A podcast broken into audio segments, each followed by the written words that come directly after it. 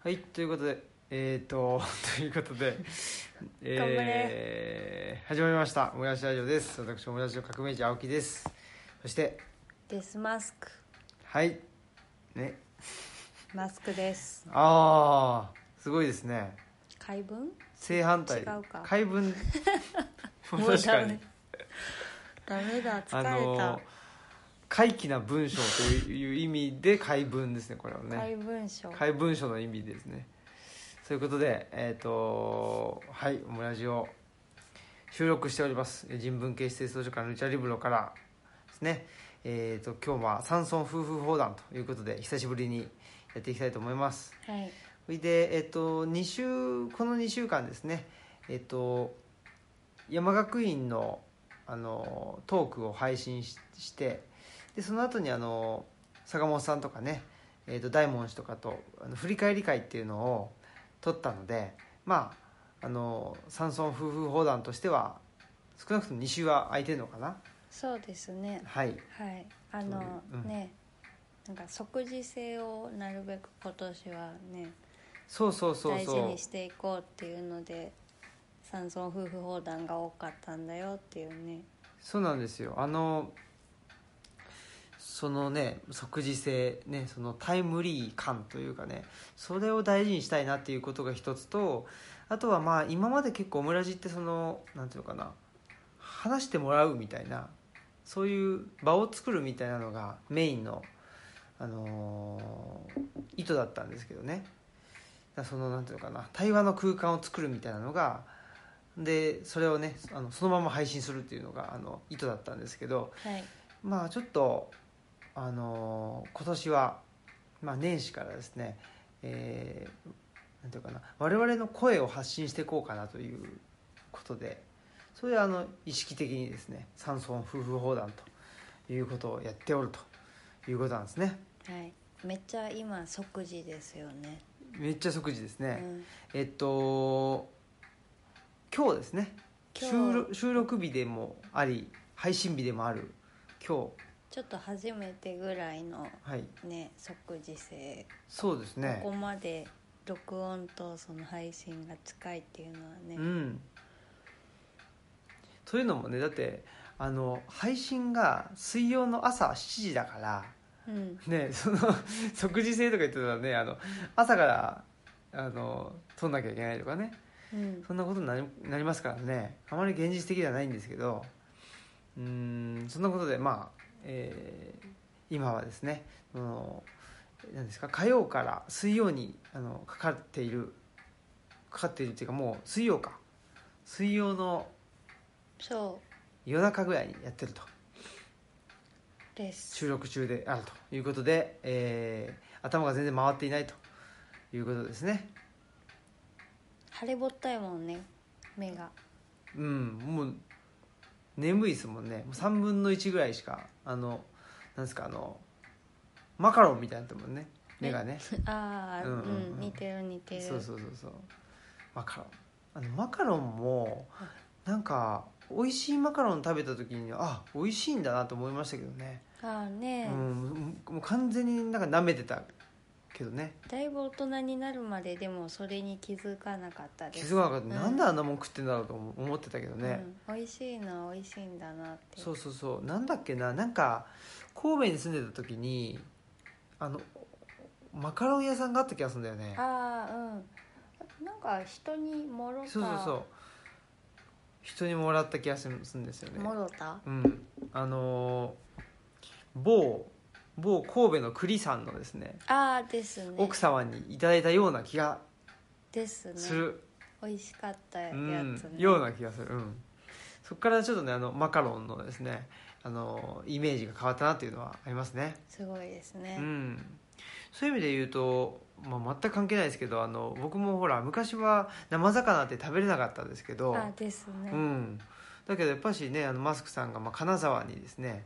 えー大学を卒業してから就職したじゃないですかはいで金沢で、あのーお刺身とかねお寿司とか食べるようになってからあれでしたねあ美味しいんだなっつうんでもう今スーパーで買ったのでも食べますか食らべねる食べる回転寿司でもね普通にあの食べれるしねそうのん生もの系もね、食べてますよね食べてますねといとはいえそのやっぱり回転寿司ではあのあえーなんだっけと炙りが一番好きですね我々はねそうそうなんか、えっ、と光もんの炙りとかそうそうそうそね炙りあなんかタイみたいなやつううとんか、うんうんあれ美味しいよね美味しいよね香うんばしいよね、そうそうそうもうなんだっけあのはま寿司とかねああいう ああいうの行ってねものすごいなんかでもいいですねなんかねあのたなんていうかなと僕はその多幸感というかですねなんていうのかな結構あのはま寿司でまあまあちょっと満足してるというかですねあでもうん、うんそうですねやっぱこう本当このね田舎の感覚になってきて外食にねこうお金かけてっていうのが、うんちょっとあんまりこうねしたくなくなっちゃっててそうなんですよ夜は家で食べたいなみたいなそうなんですよん風になりますよねなってますねいやーでもまああのたまにですねえっとあれかな外食っつうのもすることがあったりして最近最近ね僕外食多かったんですよあそうすごだくよ多くて、ね結構しんどくてですねでもお店決まってるんじゃあないですそかうそうそうお店はね、えー某大和八木駅ですねあの奈良県南南部ってほど南部じゃないんだけどねまあ一応南部と言われているその橿原市というところのですね中央のもうターミナル駅のですね大和八木駅っていうところあるんですけどそこのねあの南口すぐのところのですねえー天城というですねもうあの店名を出しちゃいますけどね天城というまあ何ですかね和食屋さんかなうんまあ、定食定食屋さんかな屋さんのような飲み屋さんのようなそうそうそこを非常にあの愛してましてですねねもうあのアマーキストというのをですね私名乗ってるということで新平イズムにアマーキストそうそうそうそうアマキズムっていうんでねそのアマキっていうところをですね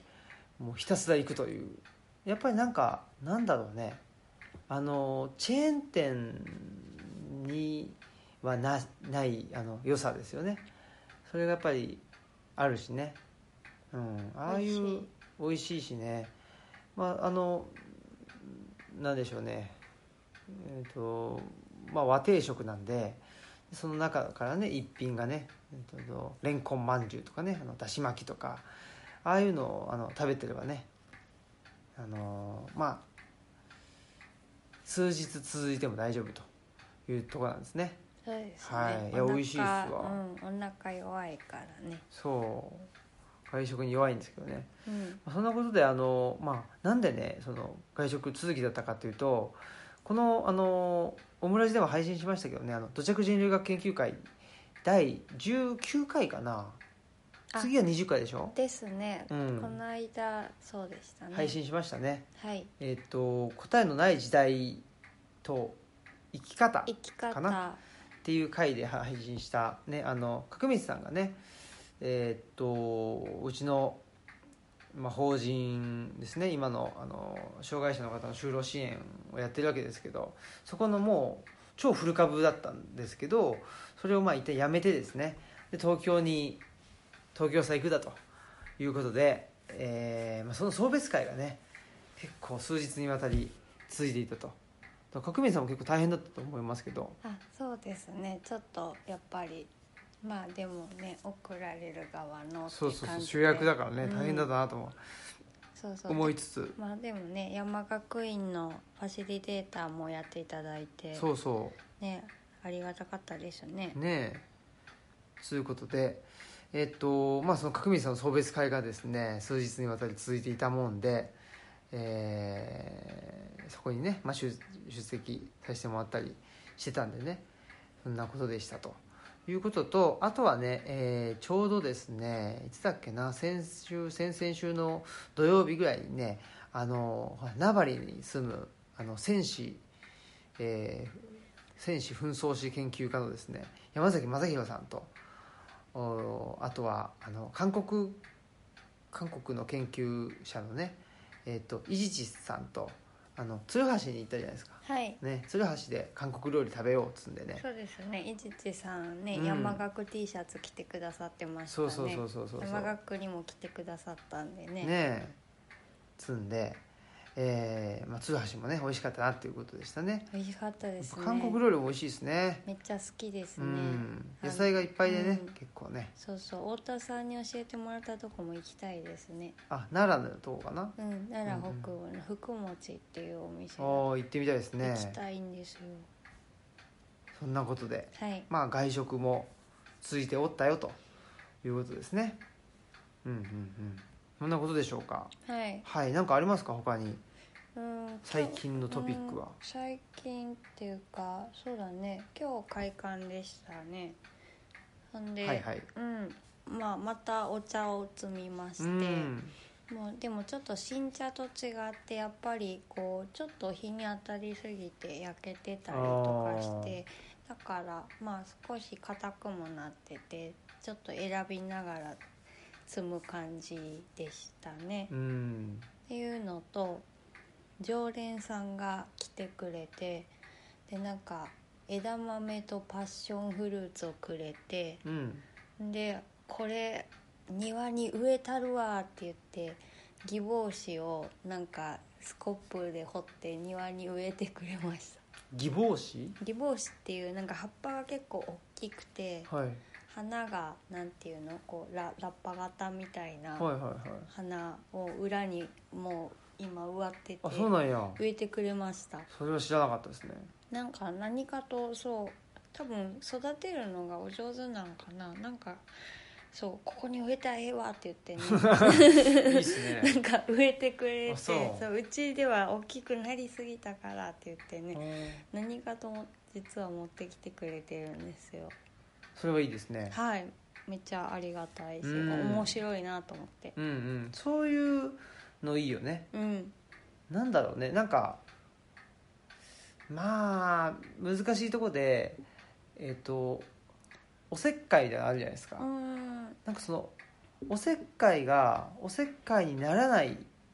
その絶妙な人っていいよね、そうですね、うんまあやっぱり関係性も大切うん、だけど、まあでもやっぱりすごい好きだなと思ってるしで本もおすすめしたら割とこうねあの面白かったって言ってくれはるので、うんなんかこうねもうルチャリブロの庭私がやるみたいな感じで してもらったらねすごい嬉しこっちも嬉しいなって感じですよね。そうですね、うんやっぱりほらあのーまあ後でも少しああのあの話すかもしれないですけどそのとルッチャのね第3号で、えー、と僕書いてますけどそのと土着ってどういうことなのかということでもね言ってますけどやっぱりそのなんとなくっていうのを自分の中に増やしていくっていうかねそのあんまりパキッと分けないっていうところだと思うんでだからルチャリブロの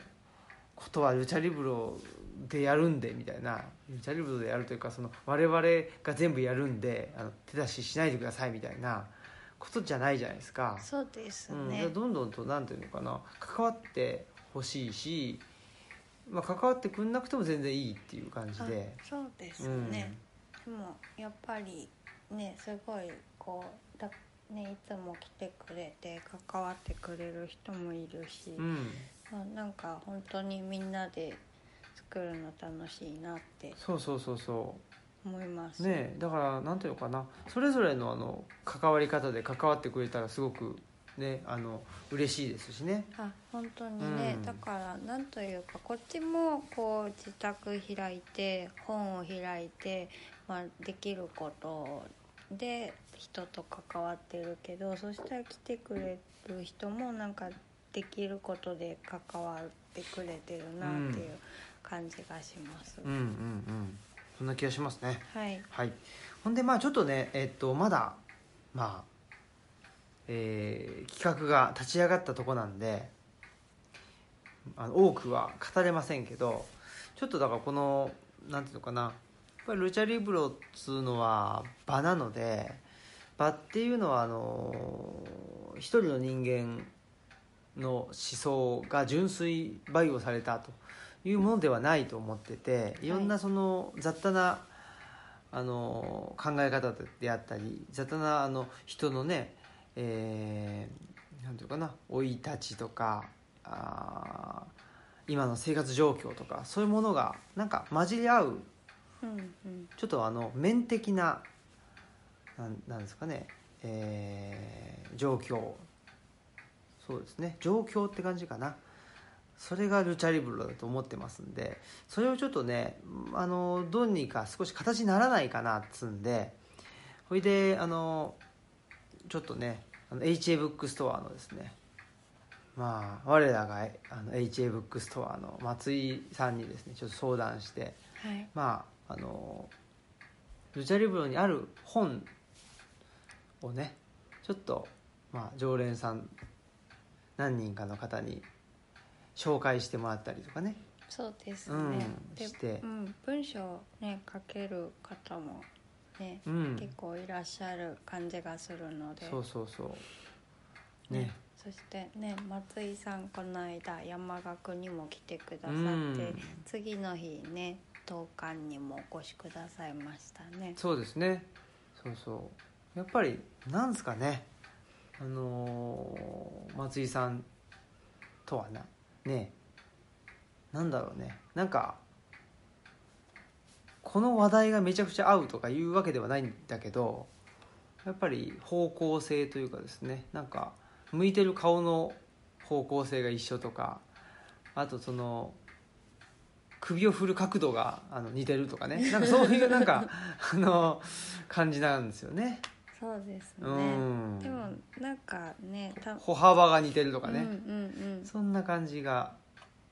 そうですね、うんでもねなんか福井のね星戸さんともね、うん割となんかねつながらせてもらってるなって思うけど、なんか星戸さんもね松井さん大好きって言ってたんでね、そうなんだそうなんですよ、うんはい、はい あそうそうそう あの知っ山て岳たのんでねっていうから言ってたから何かがあるのかと思ったら、うんそうだよごねめん頭回ってないのは同じなんでね、はいでも山岳のその次の日のねちょっと短い時間開館してたんですけど、うんそれも楽しかったですねそうですねあの朝からね内田先生とあの、ね、建築家の鴻島祐介さんも来てくれてちょっとね、まあ、お話ししたりしてた時にすえっ、とやっぱりねあその日その日雨降ってたのかなあです、うんっていうのもあってねちょっとまあなんだろうなあのバリっぽいよねみたいなねあそうそう、うんえっと入っていらした時にちょっとインドの民族音楽かけてたからシタールとかが鳴っていてでマニアックな空間になってきたねって言ってましたね、うんねえやっぱりそれいいっすよねいいしほらちょうど昨日昨日か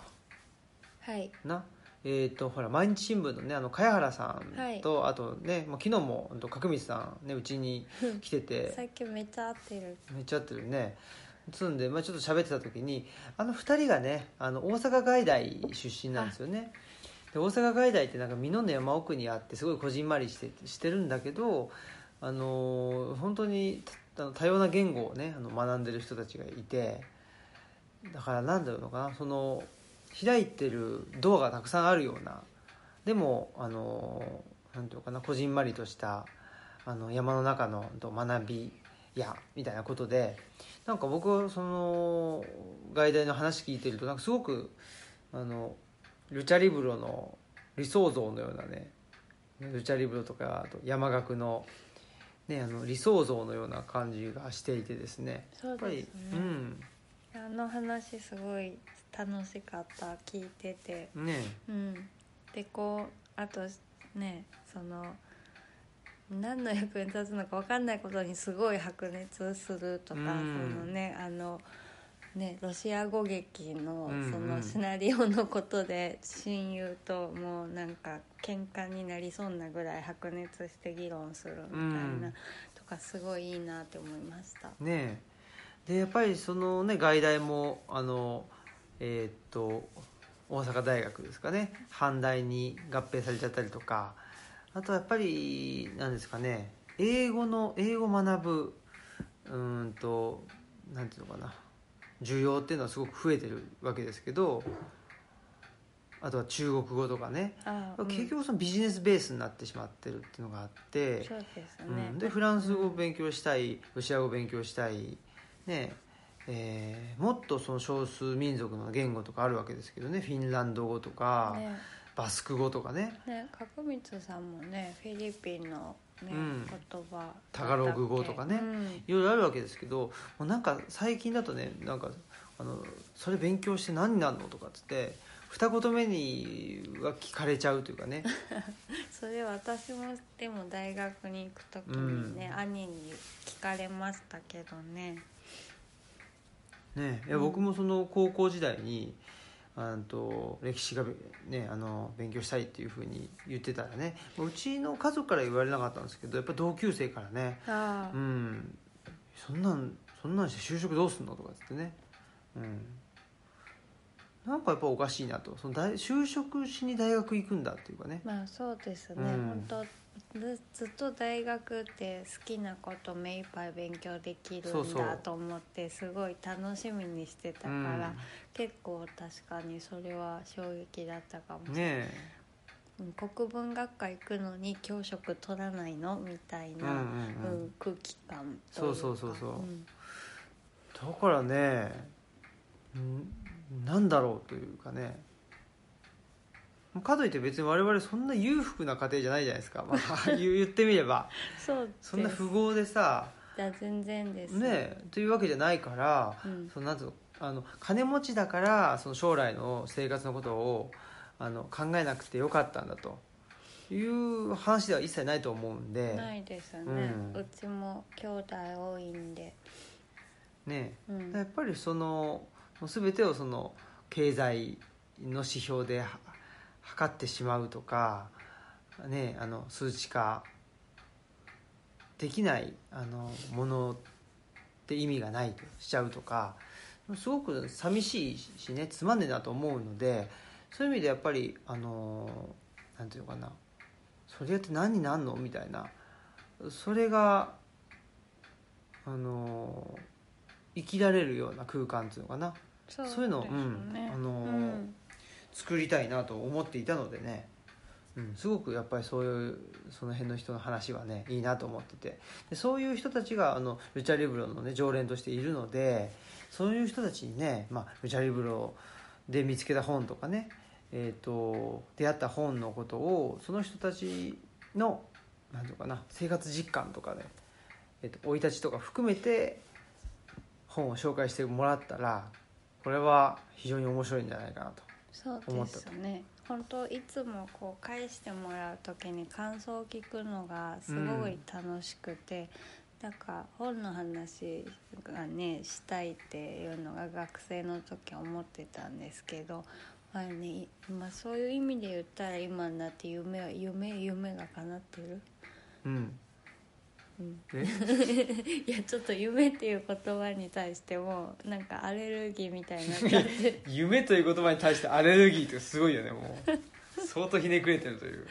いいですねでも聞ねかれすぎちゃってそうで夢すね叶えたんですでかも本当ねそうなんですよもうもう移住の話 は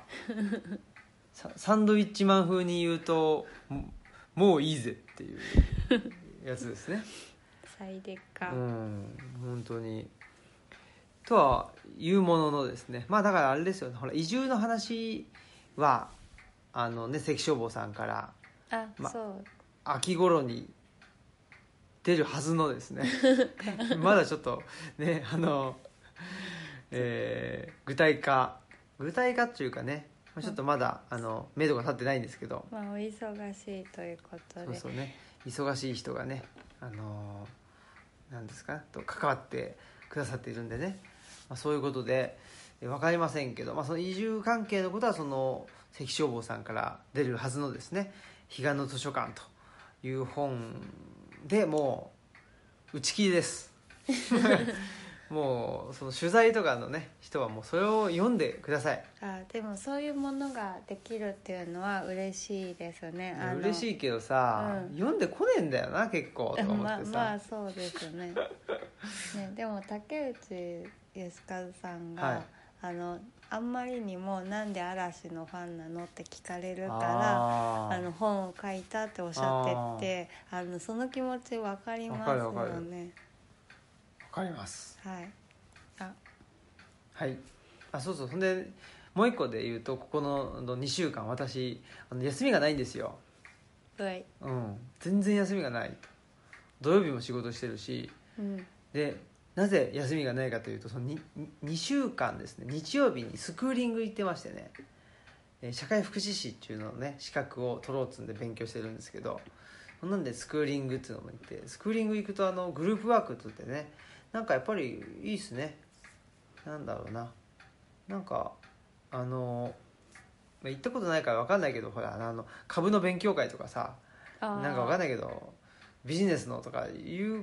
ことじゃないからやっぱりすごい等身大な気がしてすごくいいですねあそれはでもうんいいですね、うんとてもあのい行くのがねなんかそうあの意義があるというかそうそううん、なんかね居心地がいいですうわ、ん、充実感がね、そうなんか二言目には事業戦略がとかさねえなんかそれじゃあさ採算が合わない云々とか言ってまあそれは最終的にはねそその話っていうのはあの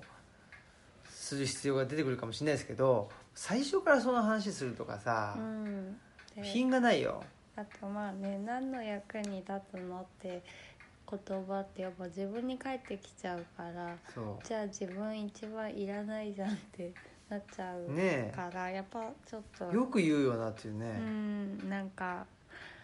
そうだねとてもじゃないけどやっぱ言えないかもしれないそうですよ、うん、ということではいはい プンプン怒っております夜中に、えーじゃあ次のコーナーに行きましょはいうはい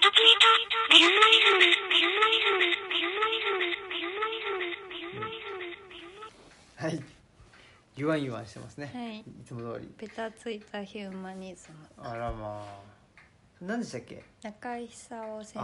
のあの「世に住む患者」という本の中にあった言葉ですいいですねめっちゃねあのすごいですよねボディーブローみたいな言葉ですよねうんでもまあそうやね本来ヒューマニズムは、まあ、中井久夫先生もそういう思っているでしょうがやっぱりベタついてはいないっていうことなんですよね。そうですね、だからそれがやっぱりなんか近代になりですねそのなんていうのかな人権っていうのが出てきてでそれを人権っていう言葉を使ってなんか相手に勝とうとしてる人たちとかですねあとはなんか自分の空っぽを埋めようという人たちの手にかかってしまうとベタついてくるという気がしますね恐ろしい恐ろしいですはいはい、ということで、えっ、と、今日はですね、この配信日の今日は、あの夜にですね、名古屋の、えっとオンリーディングさんというですね、えっ、と、す素敵本屋さんですね、はいいわゆる。ねあのいわゆるってそのえそんなあの概念ないんですけど、まあギャラリーもあってねいやーすごいですよ洗練された本ねえ屋さん、ちょっと我々がね土着な我々が、ねその家の中にかまど馬と雲がね出てきてもう全く動じないような我々が行くような場所ではないような気がするんですけそうどですねでもありがたいことに、えっとルッチャをですね、えー、もう創刊号からずっと置いてくださってるんですよね。でルッチャを真ん中に、そうね、お話ししようっていううん、読む時間っていうねのイベントにそうなんですイベントもね企画してはいいただいて、でまあ、ありがたいことに満員御礼であると。ありがたやありがたやですねでえっと、まあ、名古屋といえばね、えー我らがあれですよ我らが小獅ですねはい、あの、はいルッチャ第3号にも執筆あそうですねしてくださってそるうそうそうそかうそうらあのあ来てくださるんだって思ってすごねい嬉しくて、ね落ち葉の裏のメッセージっていうねあそうそう文そ章う書いてくださっ素て敵なねメッセージをね本当にメッセージじゃないわ素敵な文 メ章をねッセージいやはそうなんだメけッセどージは古代人からのメッセージなんでそっかそっか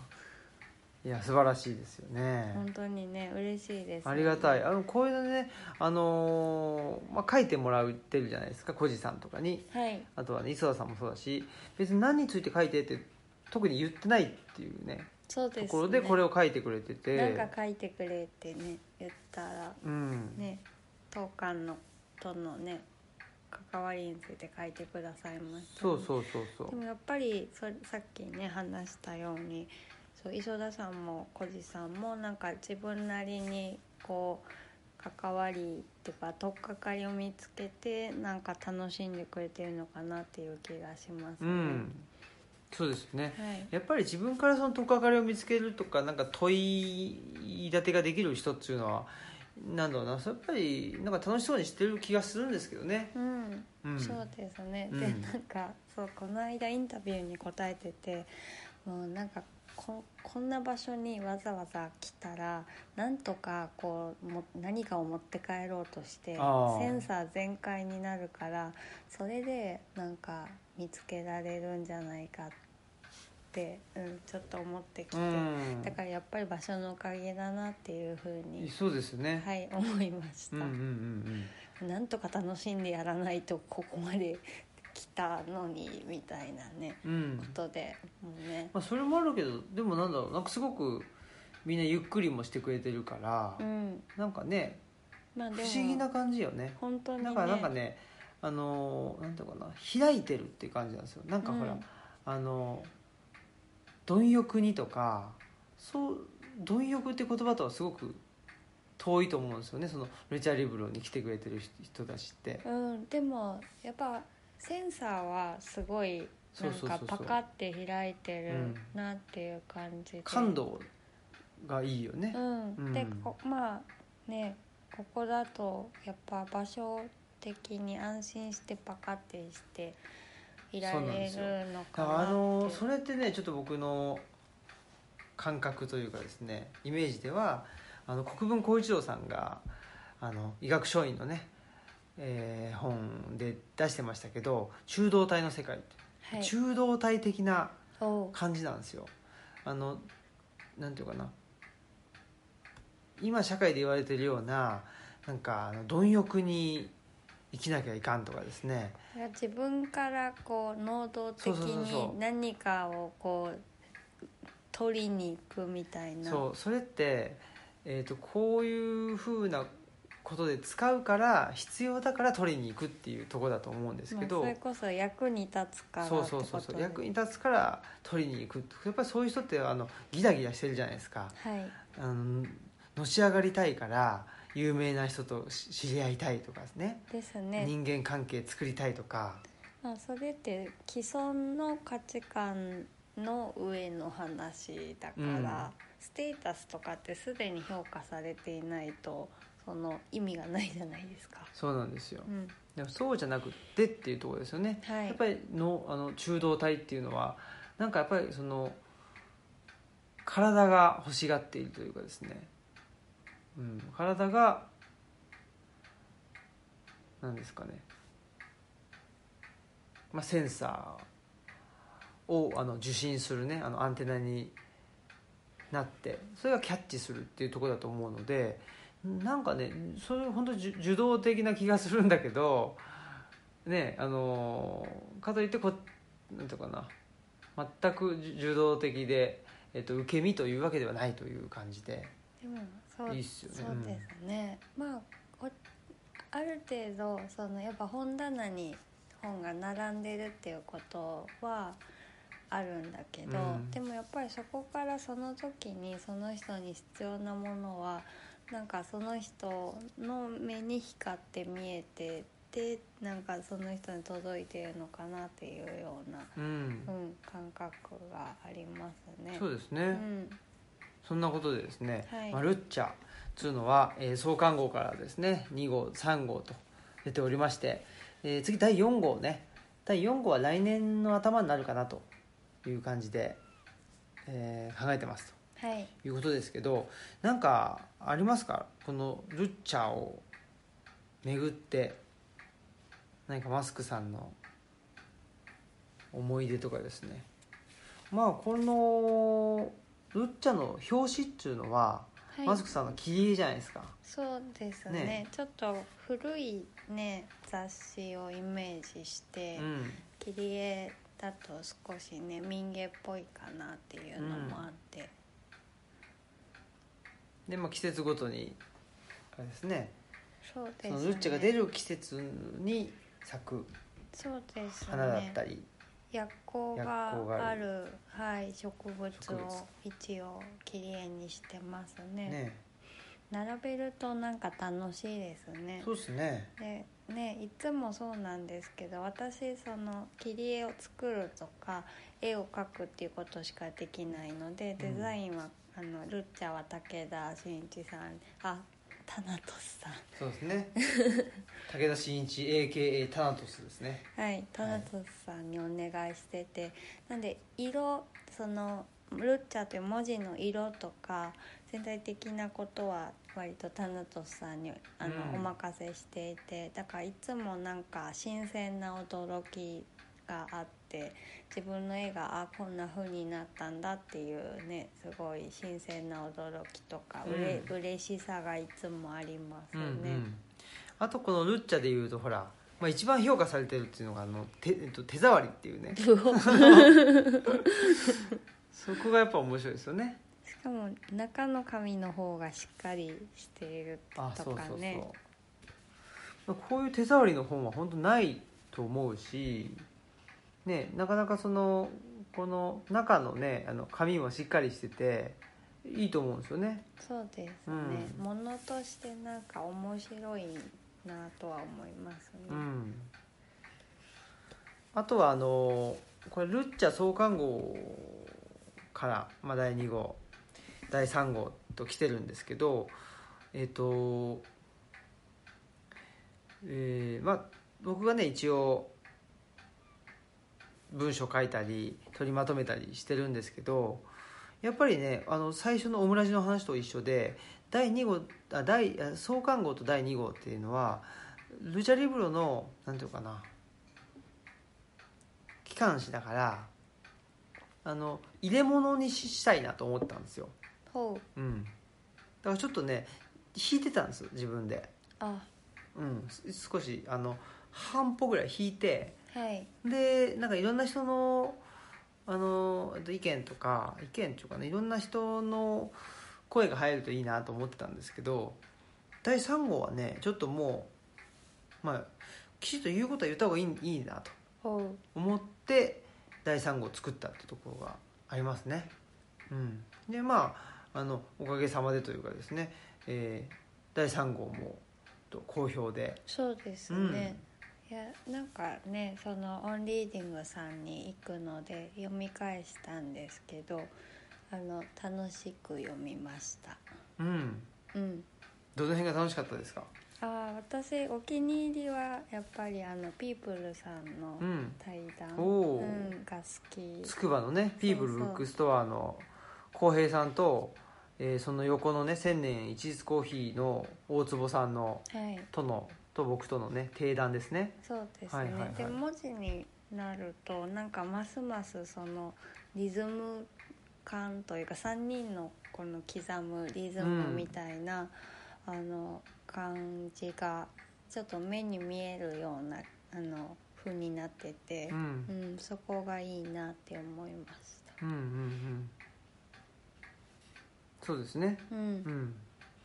もちろんまあこれえっとオムラジで配信したものの文字起こしなんですけどはいえっとやっぱちょっと変えね、うんうんあうんの加湿修正してるところもあったり削ったりしてねはい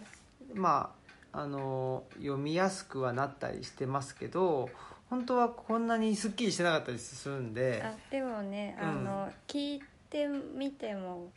聞いてみるのもいいしそうそうなんか読むのもいいしってうん感じですね、どっちもぜひ味わってみてほしいですそうなんですそんなことですかねえーっとそうですね、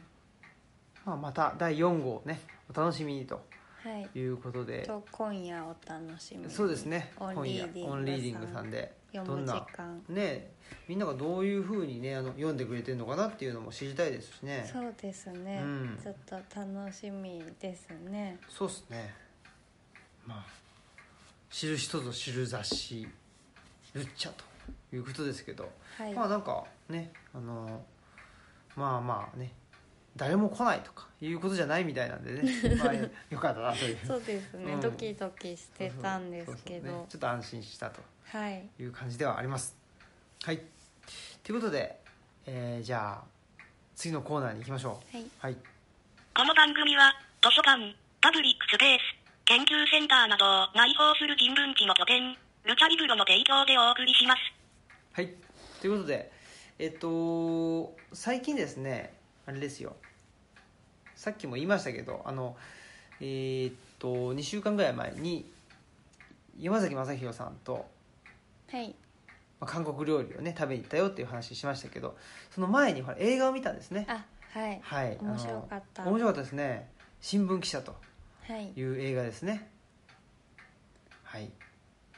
どうでしたかはいえっとあれですねあの外国生活が長くて韓国人と日本人のハーフの女性の新聞記者さんと、あと、えっと、内閣府に勤めていうんうるん若手職員の,、官僚のねそうそううん、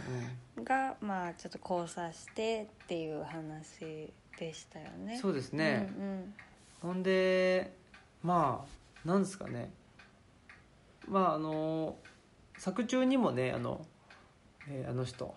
望月あはい望月さや子さんさささや子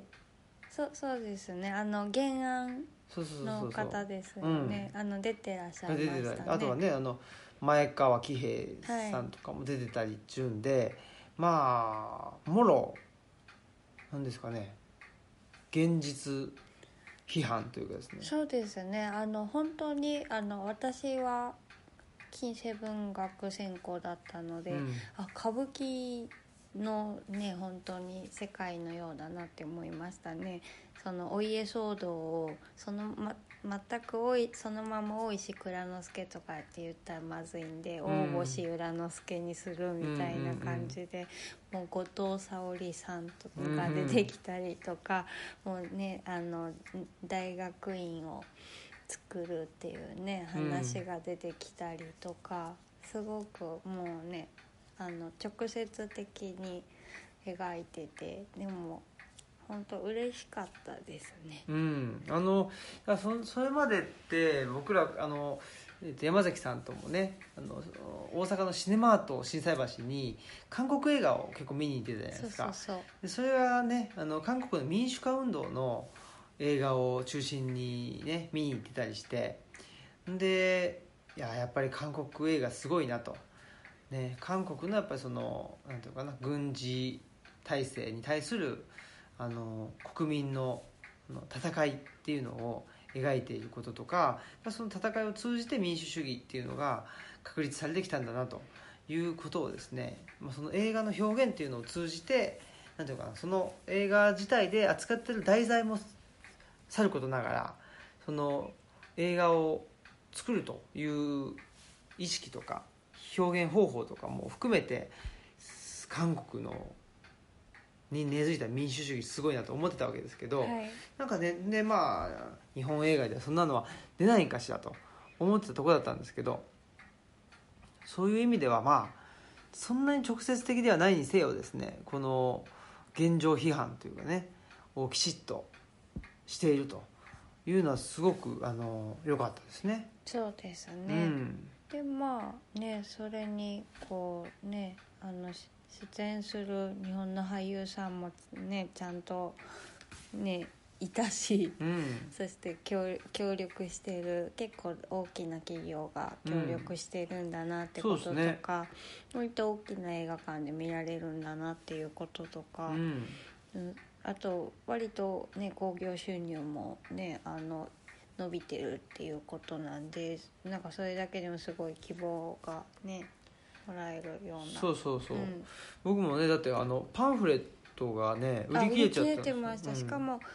あの本当にねあの見てる人も多かったし、うん年代も結構ねいろいろでしたよね、うん、でやっぱりですね何よりこの、まあ、えー現現政権批判政権批判っていうかまあ現状批判ですよねまあそうですね、うん、まあねあの加計学園の問題とかあのその辺は政権批判ですよね、うん安倍ちゃん批判まあ何とお友達お友達案件ということで批判だしまああの伊藤伊藤沙織さん違うこと伊藤はほん本当にそうだあそうそうだからか加計学園とか、うんえー、とその伊藤さんのあ伊藤しおりさん伊藤しおりさんや、うん伊藤しおりさんの事件とかもまあ制限批判だと思うんですよね、うん思うというか、まあ、明らかにそうじゃないですか。でえっとなんだいその、えー官邸に近い人間がそういうなんか事件を起こしたらえっともみ消すとか、ですね、うんでまあそのねあの押し付けられた職員が自殺するっていうねそうそうそうそう、うんとこととかでそれをその内閣の、あのー情報局みたいなところはいがなんつうのもう全部実は指図してしてるみたいなまあほんまかいみたいな感じなんだけどまあそれがなんていうの内あ内閣情報調査室かあなあねあの内調そうそうそうそう内調内調っつってねまあなんていうのかなほまあほ本当はどうなのか分かんないんだけどでももうそれぐらいのまあそうですね、感じじゃないですかあの現代ってやっぱ SF をねもう超えてきちゃそうっそうてそうそうそうるのでなんかああでもこういうこともあるんじゃないかなってね思いますよね、うんそうそう SF を超えてきてるまさかみたいなねねいやそんなんあるみたいなうんなさんすかがにそれはっていうことばっかりがもうさすがにを超えてきてそういそうそうるそのうで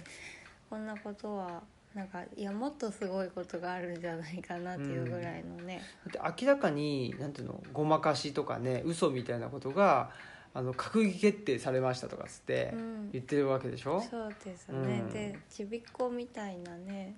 なんか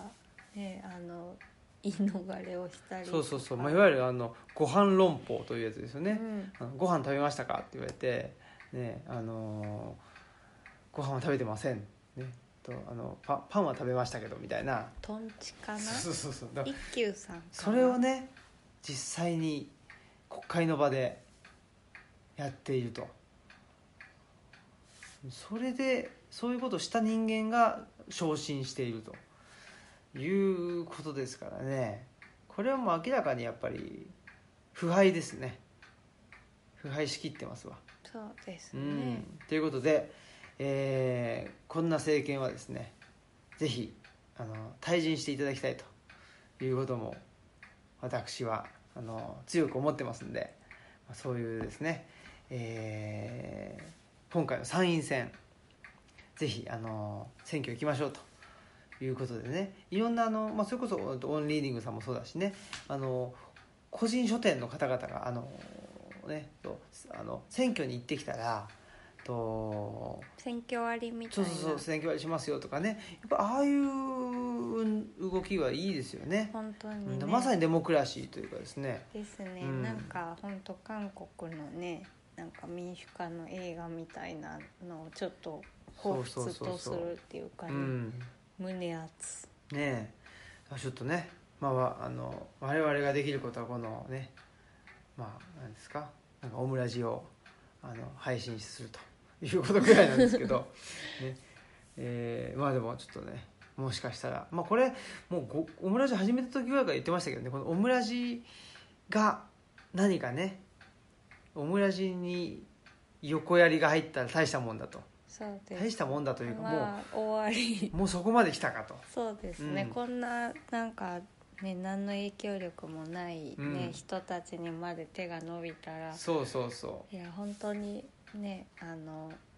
共産党員狩りみたいなううん風になっでも治安維持法ですよね、うん戦前のそうですねよね、うんなっちゃいますねなるんでねまああのーでそれがなんかこのままいくとですねなんか、まあ、それこそねあの SF を超えるじゃないけどあり得るんじゃないかぐらいのねそう感じですよねうん本当にねジョージ・オエルみたいうんになっちゃいますねねえということでえっとなんかやっぱりでもね一方でそのやっぱりこれもやばいんじゃないっていうふうに思ってる人たちっていうのがどんどん出てきてるっていうのもすごくいいことだなと思ってて、えっとまあ、山本太郎率いるですねあの令和新選組とかですねあとはまあやっぱ共産党でもね僕はあの小池晃という人がすごい好きなんですよ、うんうん共産党のね僕の好きそうな人でしょよくねツイッターで、ね、そうそうそうそうリツイートしてますリツイートしてるんでねううんうん小池晃とかとそうだね、あとなんか個人レベルでねほんと書店さんとかもそうだし割と個人でもうちょっとそんなんだったら自分でやるやるわとか、うんまあ、ちょっとあの呼びかけるとかそれができやすい世の中ではあるしそれをさすがに止められはしないと思うので、うんそこはすごい希望があるなって思いますね。そうですねまあちょっと参院選の結果はねどうなるか分かりませんけどでもちょっとまああのー特に今回消費税うん、ねこのままあのー自民党をですね勝たせてしまうとえー少なくとも消費税アップ10%アップというか、まあ、10%も決まってるわけですけどそれをまあき、あのー決まり通りにうんと履行されてしまうと施行されてしまうということですね10%になるということとあと憲法改正っていうのも言ってるんでこの2つですよね消費税アップと憲法、まあ、改正というかもうはっきり言って解約なわけですけどっていうこの2つがかかってる参院選っていうことなんで結構重要なんですよね。そうですね、うん、重要だしここで勝たせちゃったらダメでしょっていうかやばいよねっていうことなんですけどまあねえっ、とどうやらあまりテレビではですねなんかそんなに絶対選挙に行くべきだみたいなことではないみたいらしくまあねあのぬるいなというふうに言っていると言っているというかテレビはぬるいということをですねまあ言ってる山崎さんの情報がですね主に山崎さんの情報から入ってきてるっていうのがあってうんねあ私も結構山崎さんから 情報をそれはそれで結構バイアスがかかっているというかねまあいいんだけどそうなんだとかねまあそうそううんですうんうねんうん大変勉強に、大変ねなりけますしからんという話なんでねあの基本的にはね山崎さんがねおっしゃってるのはまあでも本当そうだなと思っておりますそうですね、うんはいまあだからちょっとねえっとそういうなんですかね、まあ、本屋さんの割引であったりとかうんとツイッターの中でもねやっぱりなんかなんとかなうんと僕その「山村デモクラシー」っていうのを言った時にえっとデモクラシーが政治の政治の文脈に限定されすぎているということを言っててもっと幅広い意味であのあのデモクラシーっていうのをやってあの実践していくべきじゃないかということを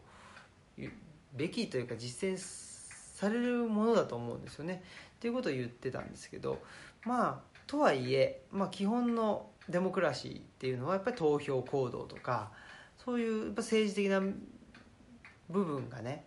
中心あのメインになってくると思うんですよ。ただこの政治っていうのは何なのかっていうとやっぱ政治はいろんなあの経済生活であったり、ふまあ、生活ですよね普通の生活レベルのことであったり文化であったり、まあ、ちょっと大きな経済っていうことであったりその全部をやっぱり内包してるのが政治だと思うのでうんひ一つは政治っていうことがすごくなんかその投票行動とかに、えー、と限定されすぎているその政治っていう言葉自体がねなんかすごくあの痩せ細っているなとあそうですね、それこそね内田先生もおっしゃってたけど選挙に勝ったからそれが、け全てだそれがそうそう答えだっていやそそれはねそれはそうじゃないわけうで、ん、そうです、うんでほら結構なんかホリエモンとか言ってるのはそのデモに行ったって何にもならないんだからとかどうしようもねえとそんなデモなんてやってる暇があったらうんぬんというんで結構ひどいことをまあ、いいまあ、そういうあなんねか、、ことはい言うわけですけど、それも僕はもう明確に違っていてやっぱりあのなんていうかななんかいろんなあの医師のあのはえっと発動の仕方があっていいと思うんですよね。まあ、ただそのなんていうかなでもやることが全てとかねうんなんとそれはちょっと違うと思うんだけどやっぱりまあうんといくつかね、まあ、投票にも行きでなんかなんだろうなうーんと、まあ、こういうねオムラジとかもは配信し、えーまあ、なんとかしっていうのの一つとしてデモがあるというのはととてもいいと思うんでそうですよね、うんなんか SNS にねあのしゃ投稿するとかでもねそう一そうつそうそうだと私はこう思うって思うとかねうん、言うとかでもやっぱ一つかなって思うそうなんですよと思ってるんでやっぱりねそういうことをですねそういうことっていうかもう全てのあのなんとかな人間生活のですね側面っていうのはを統合すると政治学になるというふうにあのアリストテレス言ってたんでおうああなかなかいいこと言うじゃんこの人偉人に対して思いましたんで、まあ、じゃあそういうことでいきましょうかということでやっぱりこのね政治が痩せ細りすぎているというのとその痩せ細っている政治という言葉では表しきれないのがデモクラシーだよとでそのデモクラシーっていうのをやっぱり考え直すしていくっていうのがあの人文系指定図書館ルチャリブロのあの意義であるというふうに思っております、はいだから最近ねあのニューヨーク公共図書館はいの映画がね、えーすごく、あのー見られてるみたいなんではいちょうどねなんかいいかなっていうふうに思いますね、はい我々もあの日本図書館協会でも発表ありますしね、はいまあ、そういうことで図書館と民主主義っていうのがまたなんか、あのー光をね当てられてきているなというふうな感じで思っておりますと。はいということですはいではまあもあうエンディング的なところにはい行きたいなとそうですねはいあはいはいはいちょっと待って思ってますじゃあかぼちゃんが来ましたね来ましたね、はいあの泣いてますね泣いてますねいやじゃあはいーはい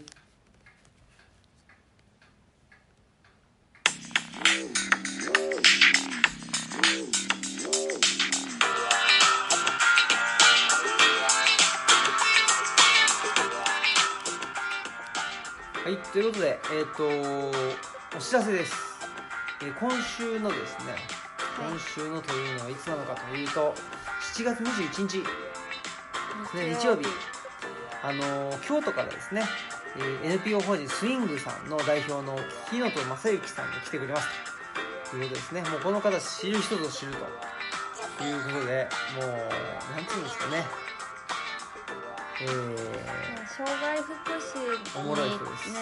取り組んでるけどすごい型破りな形でうん取り組んでるっていうのがね、うんすごい有名ですよそうね。なんですよねやっぱりあのーなんですかね障害福祉に関わっている若い人でやっぱりなんか最近面白いなと思う人たちがですねどんどんと出てきててその中の筆頭の人かなというふうに思ってますねねで何ていうのかな障害とかね福祉とかっていうのをなんかすごくお大真面目にっていうかねなんかばバカ正直にやるというよりはやっぱりあの楽しみながらねあの表現するということだと思うんですよ、うん、そういうことをあのやってるっちゅうのが木本さんですねまあアートパフォーマンスみたいなところに近いのかなとも思うんだけどアートアートしてないっていうところですねあそうのです微妙にダサいっていうそこはやっぱりちょっとうちと共通してるところがありますねそうそうですね、やっぱせ洗練されてないという、ど土着感ありますよねうんまあ絹藤さん自身も本当になんか学生時代というかね結構まともについて苦しんだというかね、うんなんかそれに結構ね生きづらさを感感じてたっていうことがやっぱりなんでスイング作ったのっていうののなんでに対する本質的な答えだっていうふうに書いててね、そういうところもすごい共感します。うんうんね、スイングってそれであの揺れるってことじゃないですか、で僕もほらルッチャのね第3号って書きましたけど不安定に不安定を固定して安定にするんじゃなくて不安定の揺れにあの合わせていくっていうかね、うん合わせて揺れるっていうところがあの土着であるし、そううですんね。、この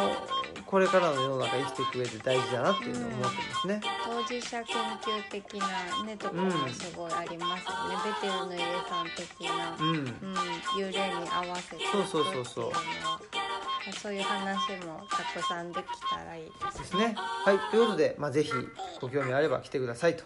いうことで、えー本日のお相手はオムラジオ革命児青木とマスクでした。はい、さよなさよらな。ら。